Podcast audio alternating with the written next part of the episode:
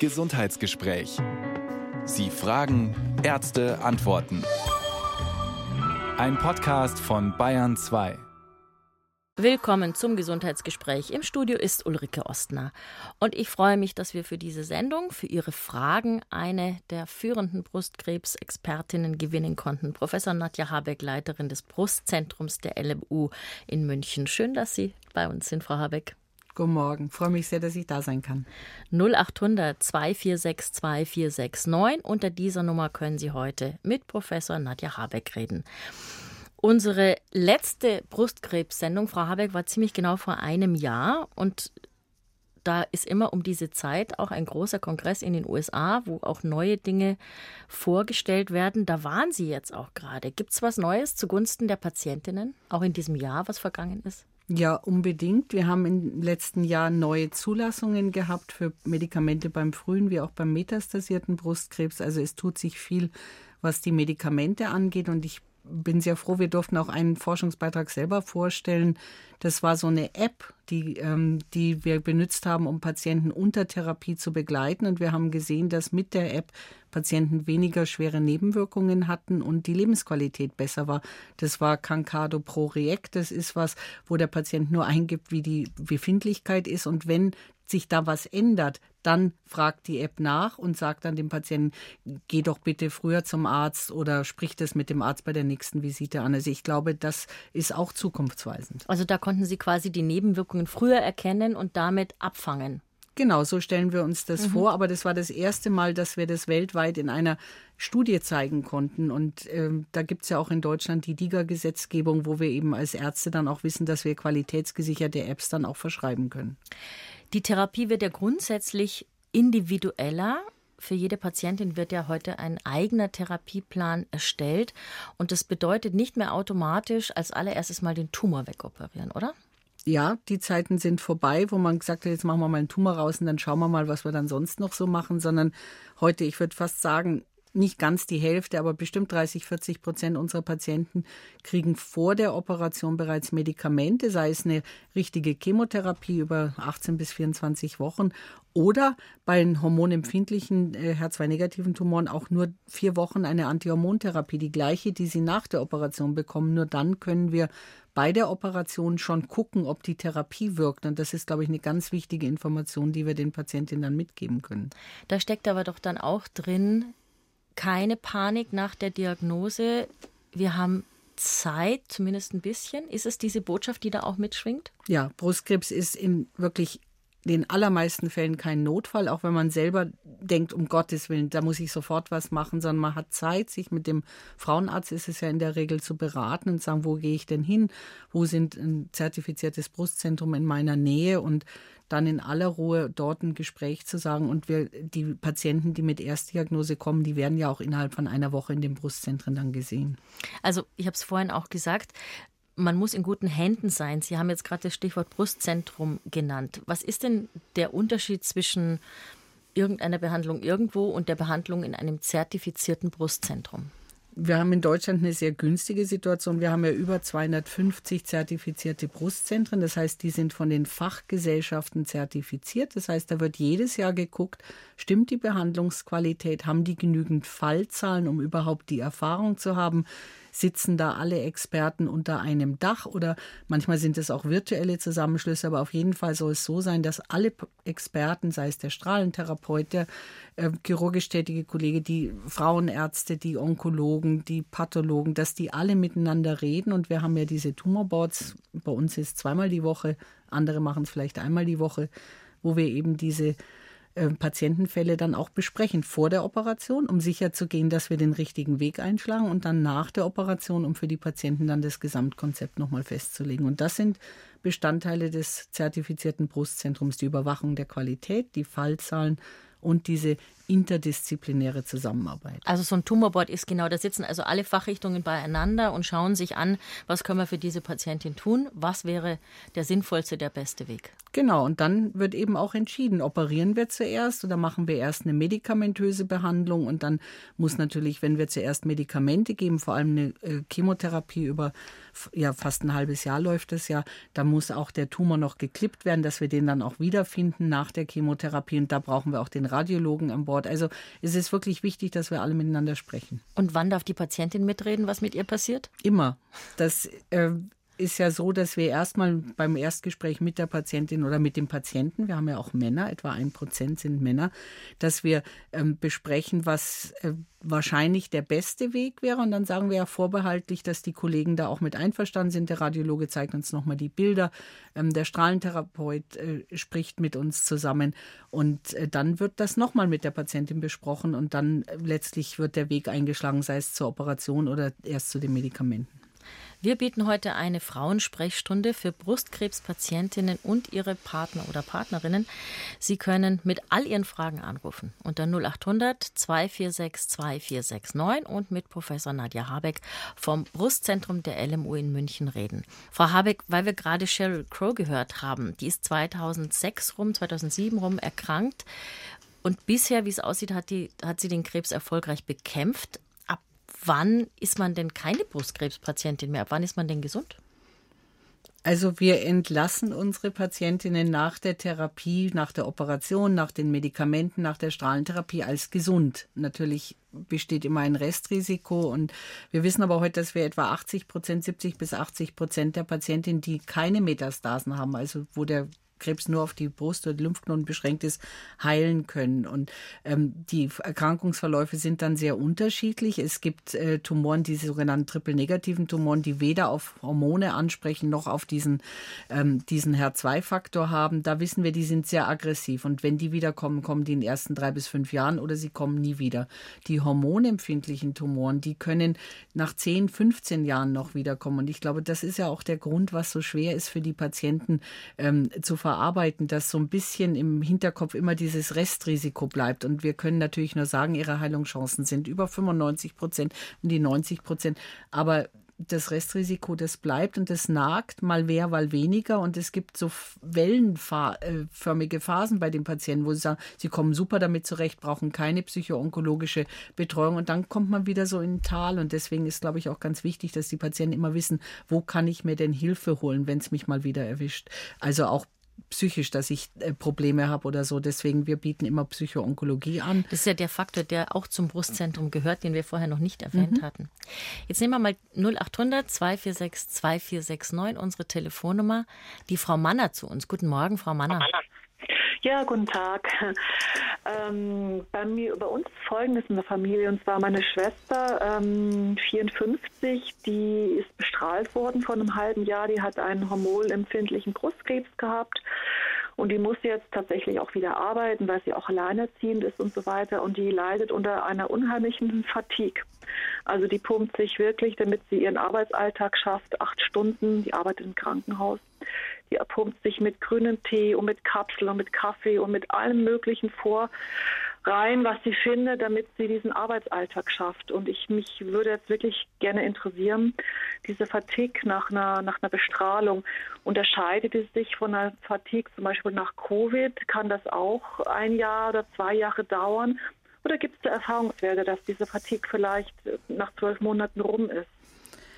Also bei der Ersterkrankung können viele äh, Therapieschritte eine Fatigue auslösen, die in der Regel dann besser wird. Die Bestrahlung an sich ist nicht ähm, mit einer starken Fatigue über lange Zeit vergesellschaftet. Ich weiß jetzt natürlich oh, nicht, was mhm. Ihre Schwester sonst noch an Medikamenten bekommt, zum Beispiel auch wenn sich der Menopausenstatus ändert. Das heißt, mhm. wenn man plötzlich in den Wechsel kommt durch die Medikamente, das kann so eine Fatigue natürlich noch verstärken. Das ist passiert tatsächlich. Ah, okay. Aha. Also man muss muss ausschließen natürlich, dass andere Dinge wie niedrige rote Blutkörperchen mhm. oder mhm. Schilddrüsenprobleme da genau. Äh, eine Rolle spielen. Das kann es auch verstärken. Ansonsten würde ich da sehr positiv sein. Das gibt sich wieder. Ähm, man kann natürlich auch überlegen, leidet Ihre Schwester unter Medikamenten, die sie jetzt noch nimmt? Kann man da was ändern? Das sollte sie mit ihrem Frauenarzt äh, besprechen.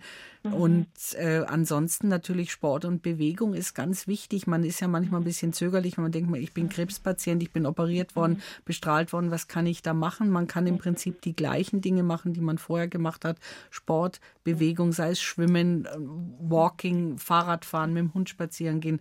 Alles, was hilft und natürlich auch im Arbeitsprozess das mit den Arbeitgebern besprechen. Manchmal ist es so, dass man vielleicht dann im selben Betrieb eine andere Arbeit besser äh, leisten kann oder ein bisschen mehr Flexibilität. Ja, genau. Also braucht. Also das hat sie tatsächlich schon erreicht. Wie gesagt, sie arbeitet selber als, als Krankenschwester in der Intensivpflege. Mhm. Ja, die Kollegen und die Ärzte, die, die sind da informiert, aber es hilft nichts. Sie muss ja trotzdem arbeiten.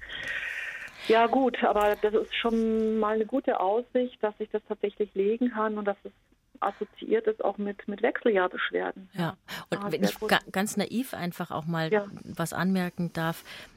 Sie haben mit einem Nebensatz erwähnt, dass Ihre Schwester auch alleinerziehend ist. Mhm.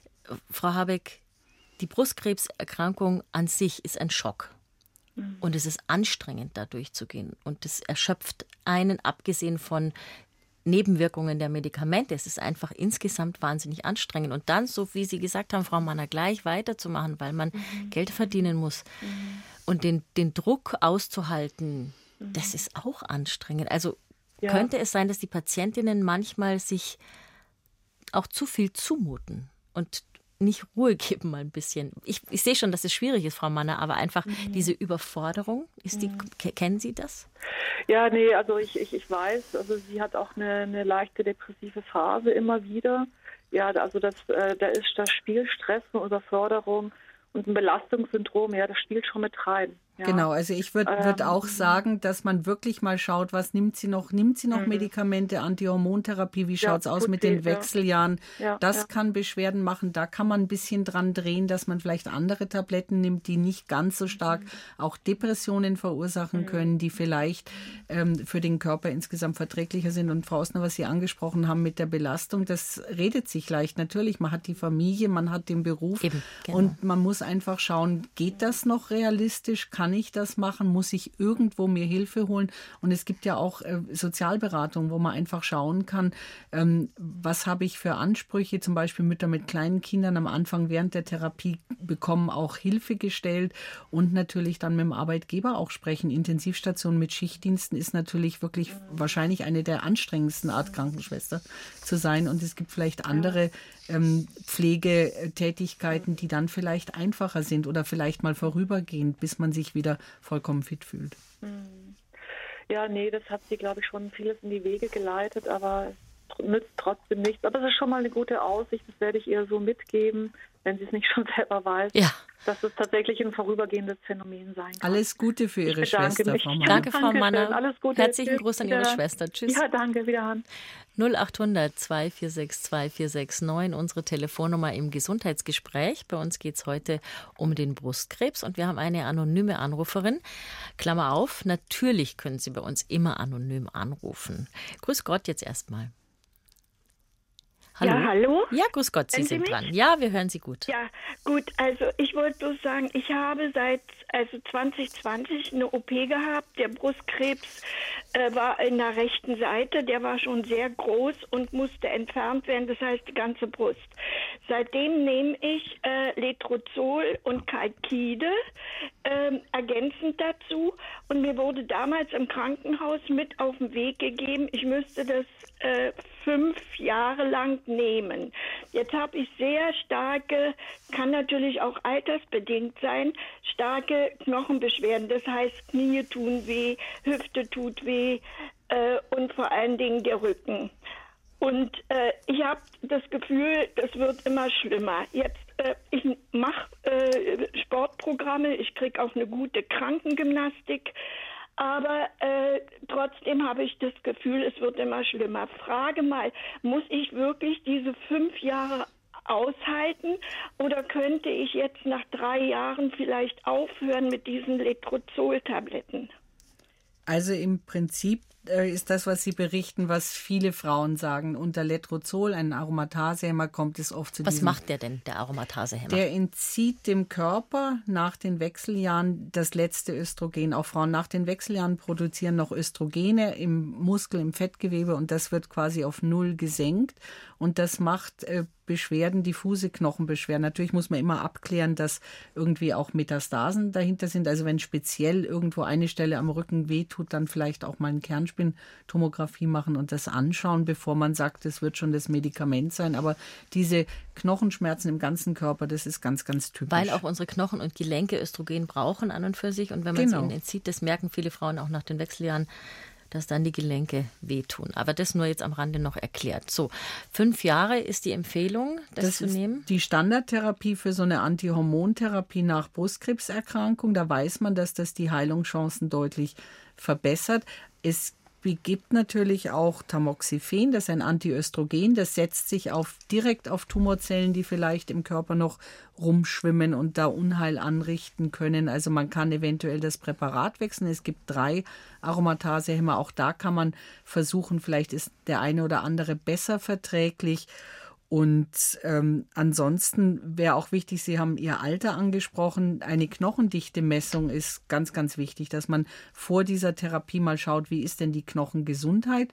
Und manchmal kann es auch sein, dass man zusätzlich noch sogenannte Bisphosphonate braucht. Das sind so knochenstützende Medikamente. Ja, habe ich Knochendichte-Messung. Und äh, das andere waren jetzt Bisphosphonate, ja? Bis? Bisphosphonate heißen die Medikamente. Das sind so Osteoporose-Medikamente. Genau. Ja. Okay. Äh, und Sie würden sagen, ähm, sonst wäre äh, noch unter Umständen Tablettenwechsel angesagt.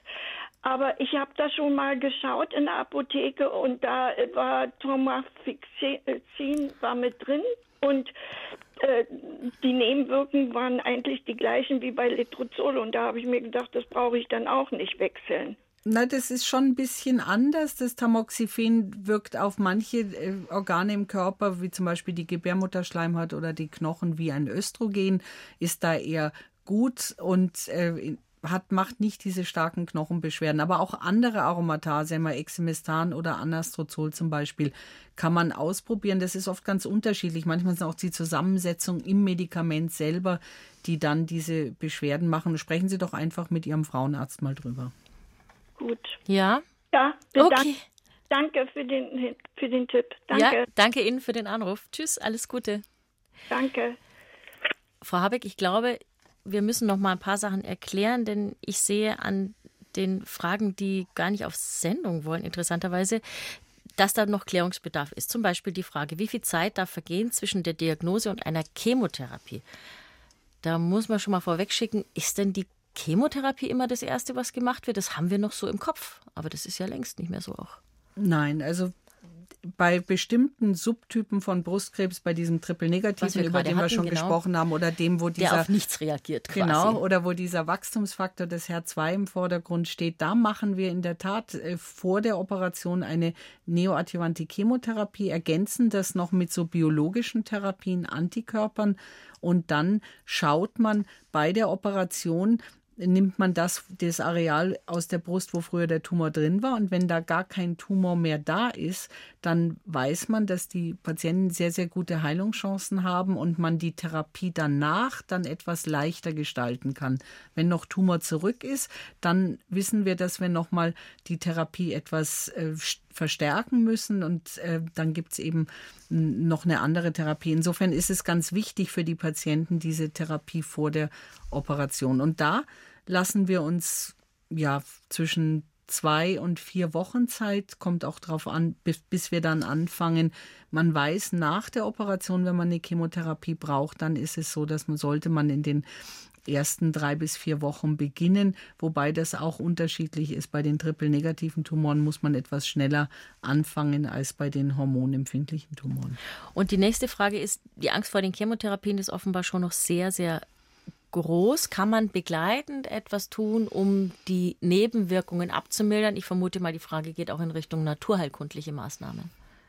Im Prinzip ja, aber man muss das mit den Ärzten besprechen, weil manche dieser sogenannten naturheilkundlichen Maßnahmen, eben wenn es gerade Medikamente sind oder ähm, gibt so Heil Heilpilze oder sowas, das kann auch starke Nebenwirkungen machen und Wechselwirkungen mit den Medikamenten, die wir geben und das dann im schlimmsten Fall dazu führen, dass wir Medikamente absetzen, weil wir denken, wir haben eine Medikamentennebenwirkung von dem, was wir geben, aber eigentlich Kommt's woanders ist es her. der Heilpilz aus China. Auch das haben wir schon erlebt. Also insofern immer absprechen und was am besten hilft, das hatten wir vorhin schon bei dem einen Anruf, ist Sport und Bewegung. Einfach das weitermachen, was man vorher gerne gemacht hat, dass, der, dass man sich auch gut dann dabei fühlt. Und wir machen auch sehr viel während der Therapie. Zum Beispiel gibt es jetzt die Möglichkeit mit Kühlhauben, dass man keinen Haarverlust hat. Das funktioniert nicht bei jeder Art der Chemotherapie gleich gut, aber bei manchen haben 70, 80 Prozent unserer Patienten dann keinen Haarverlust mehr sind so, muss man sich vorstellen, wie so eine, beim, beim Friseur so eine Haube, die man überstülpt und die eben den, die Kopfhaut kühlt. Und ähm, dann zum Beispiel bei den Medikamenten, den Taxan, das sind diese Eibenpräparate, die machen diese, dass die Finger Kribbeln, äh, kribbeln und auch ja. die Fußsohlen. Und da kann man heute zum Beispiel ganz enge Handschuhe an die Hände anziehen und die Füße kühlen oder auch die Hände kühlen. Und so, dass man eben ver versucht, diese Dinge zu vermeiden. 0800 246 2469, unsere Telefonnummer im Gesundheitsgespräch hier auf Bayern 2. Und als nächstes ist die Frau Lorenz dran. Grüß Gott. Grüß Gott, äh, Frau Ostner, grüß Gott, Frau Dr. Habeck. Äh, ich habe folgende Frage. Entschuldigung, meine Stimme ist nicht so gut, weil ich zurzeit erkältet bin. Das macht uns gar Ähm, nichts. Wir hören Sie gut. Ich habe also folgende Frage und zwar, äh, ich hatte das zweite Mal Brustkrebs, leider Gottes. Und zwar habe ich das erste Mal 2003 Brustkrebs gehabt und jetzt 2022 wurde wieder Brustkrebs durch Zufall, durch meine eigene äh, äh, ja, Intervention, äh, dass ich mit dem Aussehen der Brust nicht zufrieden war, äh, wurde das entdeckt. Es hat immer geheißen, das war eine Kalkölzyste und äh, das war aber dann Krebs. Ähm, dieser Krebs war positiv, war schon sehr, sehr groß, viereinhalb mal zweieinhalb Zentimeter und ähm, ist also ähm, entfernt worden. Die Brust ist entfernt worden. Ich habe einen Brustaufbau machen lassen äh, mit einem Implantat. Äh, Im vergangenen Jahr äh, musste also dann eine zweite OP sein im vergangenen November. Und jetzt habe ich eine Frage. Und zwar darf ich mit diesem Implantat äh, Sport machen? Also oder muss man da besonders aufpassen, dass man nicht fällt? Wie ist es mit der Bewegung überhaupt und so weiter? Und ähm, äh, dann, was mir selbst aufgefallen ist, ich nehme also auch Medikamente. Mir wurden ähm, äh, Folgemedikamente vor, äh, verschrieben, weil ich das erste Mal äh, bestrahlt wurde. Dann darf man wohl das zweite Mal nicht mehr bestrahlen. Und also äh, was ich so weiß. Und ähm, das erste Mal habe ich dann so einen Aromatasehemmer äh, genommen, den ich absolut nicht vertragen habe mit Gelenkschmerzen und so weiter. Ging es mir sehr sehr schlecht. Und jetzt nehme ich Tamoxifen. Das geht recht gut. Aber ich ähm, äh, beobachte an mir selbst und auch meine Freunde, äh, dass ich unheimlich gealtert wäre. Ich bin also längst nicht mehr so leistungsfähig und ähm, äh, bin also da schon ziemlich unglücklich, muss ich sagen. Und eben auch mit dem Sport. Ich bin immer die langsamste, habe nicht mehr dieses äh, Luftvermögen, was ich früher hatte. Also dass, äh, dass ich also Berge, ich war früher mit meinem Mann in den Bergen und so weiter. Das kann ich alles nicht mehr. Und da bin ich schon unglücklich, muss Das ich kann man gut sagen. verstehen, das kann man gut nachvollziehen, Frau Lorenz. Frau Habeck, so, das war jetzt die Geschichte von der Frau Lorenz. Was denken Sie erstmal zu dieser Frage, ist das Implantat, wenn sie jetzt doch Sport macht und aus Versehen da drauf fällt, in irgendeiner Gefahr? Nein, also Sie können alles machen, was Sie vorher gerne gemacht haben, müssen vielleicht ein bisschen aufpassen, Sie sagen, Sie gehen viel in die Berge, wie der Rucksack am, am Körper liegt und solche Dinge. Und natürlich ähm, gibt es viele Arten, ein Implantat zu legen. Und wenn irgendwelche Besonderheiten sind, das kann Ihnen das Brustzentrum sagen. Das sagt Ihnen der Operateur, die Operateurin. Aber ansonsten dürfen Sie ganz normal äh, Sport machen äh, und, und sich belasten auch. Und das kommt gleich äh, die Frage hatte ja quasi für mich drei Teile. Dann war noch die Frage nach der, nach der Bestrahlung. Das ist richtig. Wenn die Haut schon mal bestrahlt wurde, dann schauen sich die Strahlentherapeuten das ganz genau an, ob das nochmal geht. Eigentlich nach 19 Jahren würde man sagen, könnte man es auch nochmal machen. Wir machen zum Beispiel bei uns am Zentrum in, im, am Klinikum Großhadern an dem Standort machen wir eine ähm, Bestrahlung, wo man so Drähte äh, quasi so Plastikrohre durch kleine Plastikröhrchen durch die Brust legt und dann eine direkte Bestrahlung der Brust macht, also nicht von außen auf die Brust drauf, sondern direkt so Implantate legt und dann äh, bestrahlt. Das ist schonender und ist halt direkt da, wo der Tumor auch saß. Das kann man machen. Das nennt man darf sogenannte ich, darf ich das Teilbrustbestrahlung. äh, Klar. Also der Arzt, äh, der plastische Chirurg hat zu mir gesagt, man sieht die Hautschädigungen und das sieht man auch jetzt noch. Ja. Also durch diese Dehnung und so weiter sieht man eben vom ersten Mal starke Hautschädigungen. Das ist so, weil früher natürlich, äh, natürlich sind 19... Ich habe über 30 Bestrahlungen. Genau, bekommen. weil 19 Jahre ist eine lange Zeit her. Auf der anderen Seite hat man früher auch noch nicht so genau berechnen können, wie man die Dosis dorthin gibt, wo sie wirklich gebraucht wird. Und das muss dann eben vor Ort entschieden werden. Und deswegen ist auch vollkommen in Ordnung, dass man sagt, man würde das nicht nochmal bei Ihnen machen. Aber das prüft man immer im Brustzentrum nochmal. Es gibt jetzt nicht generell, dass man sagt, man darf nie wieder bestrahlen. Und mhm. ähm, dann das Letzte, was Sie angesprochen sich haben, alt fühlen, ja. war das mit dem Altfühlen. Das hatten wir vorhin schon mal in der Sendung. Vielleicht ist ja Ihre Aussage, dass das Tamoxifen dann besser ist für Sie, auch eine Erleichterung für die ähm, Dame, die vorher angerufen hat, wo die Schwester ja, glaube ich, so mhm. sehr unter den genau. Tabletten auch gelitten hat. Und ähm, da kann man nur sagen, lassen sich durchchecken, auch nochmal vom Kardiologen, wenn Sie sich wenig belastbar fühlen, dass man sieht, Herzkreislauf ist alles in Ordnung und dann versuchen Sie langsam das wieder zu steigern. Vielleicht ist ja jetzt auch, wo Sie Tamoxifen nehmen, kommt der Körper dann wieder so in Gang. Es ist äh, aus medizinischer Sicht gibt es keinen Grund, dass Sie sich nicht belasten können, aber vielleicht müssen Sie einfach ein bisschen langsamer anfangen und wir haben vorhin ja auch schon besprochen, Brustkrebs ist ja nicht nur eine Belastung des Körpers, sondern auch der Seele, der Psyche. Und ich glaube, das dauert eine Zeit, bis man da wieder drüber wegkommt. Und wenn der nach 19 Jahren wiederkommt, dann ist das ja ein richtiges Schockerlebnis nochmal. Also geben Sie sich bitte die Zeit und gehen Sie mit Ihrem Mann die einfacheren Touren, dass Sie nicht immer das Gefühl haben, Sie laufen hinterher. Okay. Ja. Ja, Vielen herzlichen Dank für die Auskünfte. Frau Lorenz, wir hoffen, Sie haben die Geduld. Ja, ja, danke schön. Gell? Auf Wiederhören. Alles Gute. Ja, danke. Wiederhören. Frau Habeck, da würde ich an der Stelle gerne einhaken, nämlich bei diesem Schock. Wir haben das ja zu Beginn schon gesagt. Wie erleben Sie die Frauen unmittelbar nach der Diagnose?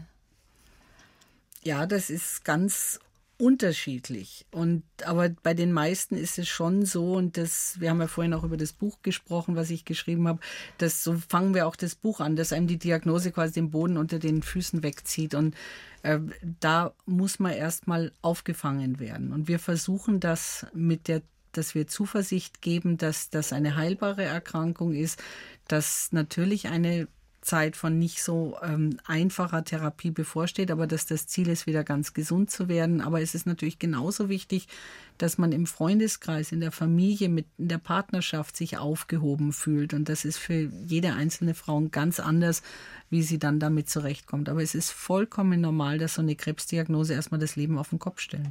Ich finde, weil Sie das Buch gerade erwähnt haben, das Schöne daran, dass man da immer da aufschlagen kann, wo man gerade auf seinem Weg steht, sei es unmittelbar nach der Diagnose oder auch irgendwann später von der OP. Also es ist ganz interessant gemacht. Und wir haben auch Zusatzinformationen, wo man auch so in Etappen nachlesen kann bei uns online auf bayern2.de. Gesundheitsgespräch, da können Sie wirklich alles nochmal in aller Ruhe auch nachlesen. 0800 246 2469, das ist unsere Telefonnummer im Gesundheitsgespräch. Und wir haben jetzt eine Anruferin aus Schongau, das darf ich hoffentlich sagen, weil sonst Namen habe ich jetzt keinen hier. Grüß Gott. Grüß Gott. Ich, äh, ich bin 78, 1978 an beider Seiten Brust operiert worden. Mhm. Von einem Professor Pommer, der war zu Schluss in Großhadern auch. Da war ich auch noch. Und das ist ja alles normalerweise gut verlaufen und es war eigentlich sehr schön gemacht. Ich hatte lobiäres Karzinom in situ. Und habe aber jetzt, weil ich das zweite Mal die Brust machen, also die Implantate rausmachen habe lassen, Probleme. Mhm. Und es ist hart um die, das Implantat rum, so was ich halt fühle. Und wo kann ich da hingehen? Wo kann ich mich da beraten lassen, mal anschauen lassen einfach, gell? Ja. Ja. Genau. Ja, das ist, das gibt es bei Implantaten. Wenn Sie die auch schon länger haben, kann das auch sein, dass der Körper so eine Gewebereaktion um die Implantate ähm, bildet, das sogenannte so eine Kapselfibrose und dass das natürlich auch Schmerzen macht oder unangenehm ist. Und am besten, ähm, Sie gehen dorthin, wo sie operiert worden sind und besprechen das mit den Kollegen, was man machen kann, ob man das Implantat wechseln soll, ob man die Kapsel äh, vielleicht äh, entfernen kann, ganz oder teilweise und was es für neue Möglichkeiten gibt. Also das ist jetzt über 40 Jahre her, äh, dass unsere Anruferin operiert worden ist, aber das Krankenhaus, wenn es in Großhadern war, das gibt es natürlich noch. Ansonsten, wenn sowas, der Zugang zu dem, wo man war, nicht mehr da ist, dann kann man sich auch mit diesen Fragen an die Brustzentren wenden oder muss man direkt zu den plastisch-ästhetischen Chirurgen gehen? Nein, also das kann man im Brustzentrum. Wir operieren ja in den Brustzentren auch plastisch, äh, ästhetisch, wenn es um Karzinome in, äh, geht. Und insofern kann man in dem Brustzentrum bei sich in der Nähe ähm, das prüfen lassen. Da hat man den Vorteil, dass da auch wieder alle unter einem Dach sitzen und äh, vom, von demjenigen, der nur operiert, bis zu dem, der operiert und auch Medikamente gibt. Und das hat man vorhin ja auch schon besprochen. Also zertifizierte Brustzentren gibt es in Deutschland quasi in Wohnortnähe mit ein, zwei Stunden Fahrt überall. Und natürlich wäre für so eine ganz gezielte Frage zum Implantat auch ein äh, plastischer Chirurg zum Beispiel eine gute Anlaufstelle. Ja, hilft Ihnen das ein bisschen weiter? Ja, ich muss, also ich muss jetzt einfach schauen, wo man was machen kann. Genau. Also, das ist so verhärtet. Und das war 2020, den Arzt gibt es noch, aber da würde ich nie mehr hingehen. Ja. Aber vielleicht erstmal auch eine Diagnostik machen, dass man sich die Implantate nochmal anschaut, einen Ultraschall macht oder so, guckt, ist da irgendwas auffällig, ist vielleicht auch ähm, ein Implantat nicht mehr ganz dicht. Also da gehört die Mama-Diagnostik dazu und dann der ähm, operativ tätige äh, Brustchirurg, um eben zu gucken, wie ähm, wie geht es weiter. Also die Gynäkologin wäre vielleicht der erste Anlaufpunkt. Beim Frauenarzt genau. so als Verteilungsstelle sozusagen. Genau, genau. Und Ihre Frauenärztin, Ihr Frauenarzt vor Ort kann Ihnen auch sagen, wo Sie dann sich hingeben, begeben ja? sollen. Ja. Okay, dann wünschen wir Ihnen alles Gute und danke für Ihren Anruf. Ich danke auch. Auf Wiederhören. Wiederhören. 0800 246 2469, unsere Telefonnummer im Gesundheitsgespräch. Ich würde gerne, Frau Habeck, ein Stichwort aufgreifen, was Sie so nebenbei erwähnt haben, nämlich man soll auch schauen, ob kardiologisch alles in Ordnung ist. Wirkt sich die Behandlung von Brustkrebs unter Umständen aufs Herz aus? Ja, das äh, kann sein, wobei in der Regel sind es nur gewisse Medikamente, die wirklich eine Herzschädigung machen und da auch öfter mal erst nach langer Zeit, das sind die sogenannten Anthrazykline, das ist für die, die Chemo hatten, das ist die rot, das rote Medikament und äh, das kann Herzschädigung machen, auch die Antikörper bei einer HER2-positiven Erkrankung können die Herzfunktion beeinträchtigen. Allerdings ist das eher was, was vorübergehend ist, während wir diese Medikamente geben. Und dann muss man natürlich sagen, wir werden alle älter und es schadet auch nicht, wenn man zur Vorsorgeuntersuchung geht. Es ist immer die Frage, was ist Henne und was ist Ei. Ne? Also kann auch altersbedingt einfach mal das Herz irgendwas haben, ganz klar. Weil Sie gerade den, H äh, den HER2-Tumor nochmal erwähnt haben, da haben wir auch die Frage, ob man grundsätzlich was zu den Heilungschancen bei solchen Tumoren sagen kann. Also HER2-positive Tumoren waren ja früher, so vor 30 Jahren, waren das Tumoren, wo man sagt, das ist ganz gefährlich und äh, da sterben viele Patientinnen. Weil dran, sie sehr schnell wachsen auch. Weil sie schnell, sehr schnell wachsen und quasi mit der Chemotherapie alleine nicht gut kontrolliert werden können. Da hat sich in den letzten Jahren natürlich sehr, sehr viel getan. Wir haben diese Antikörper, die ganz gezielt auf diesen HER2-Faktor, auf die Tumorzellen draufgehen, den Tumorzellen quasi die Signale abschneiden, indem dann keine keine Signale mehr in die Zelle gehen können, wachs mal schneller, aber auch die Tumorzellen für das Immunsystem sichtbar machen, sodass diese Antikörper wirklich segensreich waren. Wir haben allein durch die, das Trastuzumab, was der erste Antikörper war, die Heilungschancen, die Überlebenschancen um ein Drittel verbessern können. Das heißt, heute hat diese Erkrankung sehr, sehr gute Heilungschancen und das ist eine der Erkrankungen, wo wir, wenn der Tumor vielleicht größer ist als zwei Zentimeter oder schon Lymphknoten befallen sind, wo wir vor der ähm, Operation eine Chemotherapie mit Antikörpern machen und wenn dann bei der Operation kein Tumorgewebe mehr gefunden wird, dann sind die Heilungschancen wirklich exzellent. Und ansonsten gibt es noch modernere Antikörper, die haben eine Chemotherapie quasi wie so im Rucksack dabei und äh, dann würde man, wenn noch Tumorrest nach dieser neoadjuvanten Chemo da ist, würde man dann umstellen auf diesen Antikörper mit der Chemo im Rucksack und dadurch wären die Heilungschancen dann auch sehr gut. Und insgesamt gilt aber, egal welcher Tumor, je früher gefunden, desto höher die Chance auf Heilung. Unbedingt. Und deswegen ist so wichtig, dass man sich nicht vertrösten lässt oder selber denkt, na, das wird schon nichts sein und ich bin zu jung oder ich bin zu alt oder ähm, einfach bei der Freundin war es auch nichts Schlimmes, sondern einfach, wenn was neu aufgetreten ist in der Brust, das abklären zum Frauenarzt gehen, Frauenärztin gehen, die schauen sich das an, die machen einen Ultraschall oder schicken gleich in die Mama-Diagnostik, da wird es abgeklärt und im schlimmsten Fall muss man einmal reinstechen mit so einer Biopsienadel und dann weiß man, was es ist und deswegen unbedingt neu aufgetretene Tumoren abklären. Im Moment ist die Diskussion gerade wieder, ob wir das Screening, also die Einladung an die Frauen, die ganz von alleine ins Haus flattert sozusagen für eine Mammographie früher machen, also unter 50 und über 70. Was denken Sie? Ja, da bin ich auch im Expertengremium des Bundesministeriums für Strahlenschutz, was äh, mit gemeinsam mit äh, Röntgenärzten, Mama-Diagnostik-Spezialisten eben sich die Literatur anschaut und wir sind fest davon überzeugt, dass es bis 75 erweitert werden soll, aber auch runter bis 45, weil einfach die Früherkennung so viel besser ist als alles, was wir dann ähm, machen, wenn der Tumor schon sehr weit fortgeschritten ist. 0800 246 2469. Die Frau Knorf ist dran. Grüß Gott. Ja, guten Tag. Ähm, ich wollte mal fragen, ob denn die Ursache vom Brustkrebs schon bekannt ist oder was die Ärzte da sagen, dass man das vielleicht gar nicht erst bekommt. Wenn man wüsste, wo es herkommt, dann könnte man es vielleicht aufhalten, bevor es entsteht, ja. Ja, leid, leider kann ich Ihnen da nicht so viel konkrete Dinge geben. Es gibt viele ähm, Risikofaktoren. Natürlich, wenn man selber schon mal eine Vorstufe in der Brust hatte, ähm, kann das auftreten. Man weiß heute auch, wenn man nach den Wechseljahren lange Hormone nimmt, was wir ja heute gar nicht mehr ähm, machen oder unseren Patienten verschreiben, dann hat man eine erhöhte Wahrscheinlichkeit, dass äh, Brustkrebs auftritt. Ob er dadurch verursacht wurde, weiß man bis heute noch nicht, aber man, man findet ihn häufiger.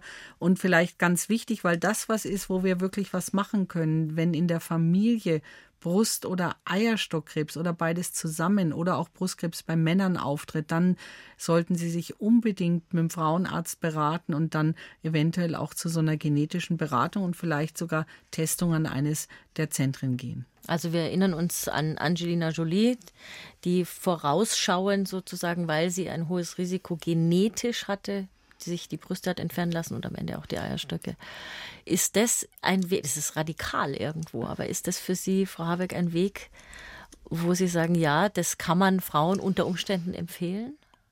Also ich denke unbedingt nach einer guten Beratung. Wir beraten da auch vollkommen äh, neutral. Man weiß nur, dass es für, also in diesen Familien liegt ja das Risiko, dass man dann eine oder beide dieser Erkrankungen bekommt bei 60 bis 80 Prozent im Laufe des Lebens. Das heißt, das ist schon sehr, ähm, sehr hoch und man weiß, für Eierstockkrebs zum Beispiel gibt es keine gute Vorsorgeuntersuchung, auch wenn man regelmäßig zum Frauenarzt geht. Bei Brustkrebs ist das anders. Da kann man zum Beispiel, haben äh, Frauen dann auch, wenn sie aus einer solchen Risikofamilie kommen und sagen, ich kann mich noch nicht zur Operation ähm, des Brustdrüsengewebes entscheiden, ähm, die Möglichkeit, jährlich eine Kernspintomographie der Brust zu bekommen. Das heißt, die intensivierte Früherkennung wäre eine Alternative, um das Brustkrebsrisiko ähm, quasi zu senken, aber für Eierstockkrebs ist doch die Entfernung der Eierstöcke und auch der Eileiter dann das, was wir empfehlen würden. Ich würde an dieser Stelle gern die Frau Schlander mit zu uns in die Runde holen. Grüß Gott, Frau Schlander. Erkelschatz, mein glaub, Name ist Landerer. Frau Landerer, okay, Entschuldigung, ja. das ist dann falsch aufgeschrieben worden bei uns. Ja, äh, und zwar haben wir in der Familie äh, das Brustkrebsgen BRCA2. Also das wurde jetzt erst bei nach langem Nachhaken von der Nichte äh, äh, untersucht. Bei meine Brustkrebs, wir sind drei Schwestern und zwei Cousinen mit Brustkrebs in den letzten 20 äh, Jahren. Und äh, von den Ärzten wurde eigentlich immer gezögert, das äh, für einen Gentest uns anzumelden. Und jetzt die Nichte ist, jetzt ist praktisch die dritte Generation erkrankt mit der Nichte. Und die macht halt ein bisschen Vorwürfe, dass wir nicht gegangen sind, aber es wurde auch hier eigentlich bei äh, mir auch äh, abgelehnt. Was, da hieß es nur, was fängt Ihre Tochter mit dem, diesem Gentest an, mit diesem Wissen. Und jetzt, also jetzt äh, nach der Erkrankung von der Nichte gehen jetzt die Nichten und meine Tochter doch nochmal zur Beratung. Und die Frage ist, sollen sie wirklich darauf drängen, dass der Gentest bei ihnen auch gemacht wird? Ich darf da vielleicht kurz an dieser äh, Formulierung einhaken, die Sie von den Ärzten gehört haben. Was fängt man mit der Information an? Frau Habeck, das ist schon ein Gedanke, den man sich machen muss was mache ich mit der Information? Will ich das wissen und will ich das nicht oder will ich es nicht wissen? Aber Sie sagen ja, Ihre Tochter wird es ja schon ganz gern wissen, dann sollte es doch keinen Hinderungsgrund geben, den Test zu machen, oder? Ja. Nein, also unbedingt. Aber vielleicht, um das noch mal ein bisschen auch in Perspektive zu stellen, wir haben auch in den letzten Jahren viel gelernt über diese erblichen Krebserkrankungen. Angelina Jolie ist jetzt zehn Jahre her und da hat sich sehr, sehr viel getan. In Deutschland ist das Teil der Routineversorgung der Gentest, wenn eben solche Familien da sind, wo vermehrt Brust- und Eierstockkrebs auftritt oder auch Männer betroffen sind. Und es gibt auch eine wunderbare Selbsthilfegruppe, das BRCA-Netzwerk, wo man im Internet sich auch schon mal Informationen holen kann zu dem Thema, mit denen die Brustzentren auch kooperieren. Also wir sind auch ganz eng mit der Selbsthilfe da in Kontakt. Und jetzt zu Ihrer Tochter. Wir würden natürlich nur empfehlen, volljährige Kinder zu testen. Das ist ganz wichtig, weil ja, jeder. Die ist 40 Jahre. Ja, genau zwei Enkelinnen da. Ja, also das betrifft dann eher die Enkelin mit dem Volljährig. Also man, ich denke, man muss auf jeden Fall selber eine Entscheidung treffen können. Und es ist ja so, man hat erstmal eine Beratung. Und die würde ich auf alle Fälle in Anspruch nehmen. In einem der ähm, äh, Konsortienzentren in, in Deutschland. Wir haben ein, ein sogenanntes deutsches Konsortium für Brust- und Eierstockkrebs, wo wir eben auch dann mit den Ergebnissen der Tests wieder Forschung machen, um zu sehen, gibt es vielleicht andere Gene auch. Wenn Sie kein solches Zentrum in unmittelbarer Nähe haben, natürlich auch eine Praxis für Humangenetik, wo man sich da beraten lassen kann. Und ähm, dann wird Ihrer Tochter vorgeschlagen, ob sie sich testen möchte, wenn die Kriterien erfüllt sind. Und dann schaut man in dem Fall, wenn bei Ihnen das Gen bekannt ist, auch guckt man ganz gezielt nach diesem Gen, weil das natürlich dann das ist, was krankheitsverursachend ist. Und zur Frage, was fange ich an mit der Information? Ähm, zum einen ist es natürlich so, dass es auch Entlastung geben kann. Und das ist ja schon eine Belastung, wenn man weiß, man ist in so einer Familie, viele sind erkrankt und man selber hat das Gen dann nicht, ist es ja auch Entlastung. Also es kann sehr hilfreich sein. Und wenn man das Gen hat, weiß man eben heute, dass man durch die vorbeugende Operation des Brustdrüsengewebes, die Entfernung, das hatten wir gerade bei Angelina Jolie auch besprochen, und durch die Entfernung der Eierstöcke und Eileiter das Risiko, eine dieser Erkrankungen zu kriegen, wirklich deutlich senken kann. Und man würde, ihre Tochter ist 40, man würde auch das nicht empfehlen, bevor nicht die eigene Familienplanung abgeschlossen ist. Ich wollte es gerade sagen, die Enkelinnen haben ja sicherlich noch keine Kinder, oder, Frau Landerer? Nein, nein. Eben. Also dann ist dann ein Wunsch, da noch Familie zu haben. Ist es damit ausgeschlossen? Nein, auf, schon. Genau. auf gar keinen Fall. Also wir empfehlen diese äh, Operationen dann auch erst, wenn Familienplanung abgeschlossen, abgeschlossen ist. ist. Trotzdem ist es vielleicht wichtig zu wissen, weil man ja in der Zeit, in der man dann noch äh, Kinder kriegen möchte, dann auch Anspruch hat auf eine intensivierte Früherkennung. Also insofern glaube ich, hat sich da viel getan in Deutschland in den letzten Jahren und ich würde dringend zu einer Beratung raten. Ob man dann den Test macht,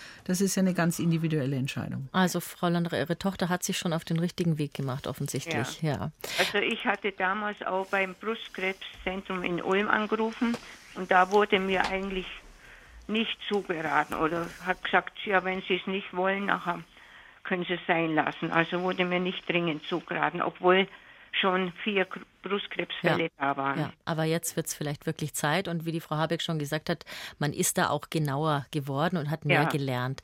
Frau Knorf, jetzt haben wir Sie da ganz äh, in der Leitung gelassen ein bisschen. Ist Ihre Frage nach den Ursachen, denn so viel kann man nicht sagen, aber das, was wir gesagt haben, sind Sie zufrieden mit der Antwort? Ja, nein. Also ich ähm, habe halt jetzt schon öfters über, also mich interessiert es mit Krebs, weil das, also generell Krebsfälle bei mir in der, nicht in der Verwandtschaft, aber in dem Freundeskreis gab. Und ähm, ich habe halt jetzt schon gelesen, dass Toxine da eine Rolle spielen können und Schwermetalle und auch bestimmte Viren. Und ich wollte einfach mal hören, ob das von einem echten Mediziner, ob das, ob das auch schon wissenschaftliche ähm, Studien dazu gibt, die die anerkannt sind. Ja, genau. Nein, es gibt viele Theorien, aber es gibt nichts Konkretes, nichts Handfestes, auch was vor einigen Jahren durch die Presse gegeistert ist mit den aluminiumhaltigen Deos. Da hat man auch gesehen, dass die Studien, die dieser Behauptung zugrunde lagen, sehr schlecht gemacht waren und das hat sich dann auch nicht aufrechterhalten lassen. Also ein gesunder Lebensstil ist wichtig. Ein normaler Body Mass Index äh, spielt eine große Rolle. Wir haben es vorhin bei den Patienten besprochen, aber natürlich auch zur Vorbeugung von Krebserkrankungen. So, dann sage ich ganz herzlichen Dank, Frau Knorr, für Ihren Anruf und für Ihr Interesse und an die Frau Landra und die Frauen in der Familie, die jetzt vielleicht sich aufmachen und sich beraten lassen Richtung Test. Danke, dass Sie angerufen haben. Danke, tschüss. Tschüss. Und jetzt haben wir bestimmt noch ein bisschen Zeit für die Frau Lutz. Frau Lutz, grüß Gott. Grüß Gott. Bitteschön. Ich habe jetzt ganz interessiert zugehört. Das freut uns. Also bei mir wurde 201, äh, 2021 Brustkrebs äh, diagnostiziert. Es war ein reiner Zufallsbefund, also ich habe einen gesunden Lebensstil, also alles soweit in Ordnung. Ähm, bin eigentlich zum Screening gegangen, das erste Mal zum Screening gegangen. Ich bin jetzt 58, also ich war 56. Ich habe diese Vorsorgeuntersuchungen immer schleifen lassen. Ich, ich werde ja nicht krank, war meine Devise. Und bin dann bloß gegangen, weil eine Freundin mich gedrängt hat, die selbst an Brustkrebs erkrankt ist. Äh, wurde dann auch ein hormonabhängiger Tumor gleich festgestellt mit Biopsie und allem und wollte jetzt eigentlich nur mal ein großes Dank an die zertifizierten Brustzentren aussprechen. Denn ähm, mich hat die Diagnose vom Stuhl kaut ja. und ich bin wunderbar aufgefangen worden, sowohl medizinisch, von der Beratung her, von der Psychoonkologie und auch von der Sozialberatung her.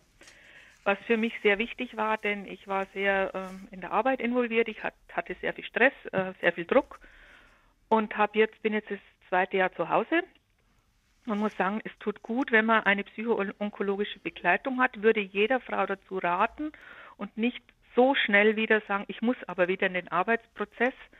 Ähm, es gibt Möglichkeiten auch mal sich, wie soll ich sagen, ein bisschen rauszunehmen. Bis, bisschen rauszunehmen. Ich will jetzt nicht sagen Auszeit, weil es ist keine Auszeit. Man ist ja erst das erste Dreivierteljahr nur beschäftigt mit Operationen, Chemo, ähm, Bestrahlung, was halt da alles so kommt. Also ein Fulltime-Job quasi. Genau. Und dann, und was ich jeder Frau raten würde, auch das Angebot der Reha anzunehmen der onkologischen Reha. Ich erlebe viele Frauen oder einige Frauen, die sagen, nee, ich gehe doch nicht auf Reha, braucht sich nicht. Es ist so wichtig. Also es gibt sehr gute Kliniken und da wollte ich den Frauen einfach auch Mut machen, das auch in, ja, sich zu trauen, sich rauszunehmen. Einfach also, diese Zeit ja. auch zu nutzen. Also Ihnen hat es gut getan. Ja, bei mir ist es so, dass ich inzwischen den Arbeitsplatz gewechselt habe, neue Arbeit anfange, auch der Lebensstil sich noch einmal verändert hat, auch das Denken verändert hat. Und da hat mir diese Begleitung, sowohl aber auch die Ärzte, Frauenärzte und die ganze Betreuung sehr geholfen. Das wollte ich einfach nur mal sagen. Toll. Also, ja. Ich glaube, Frau Habeck freut sich, oder Frau Habeck?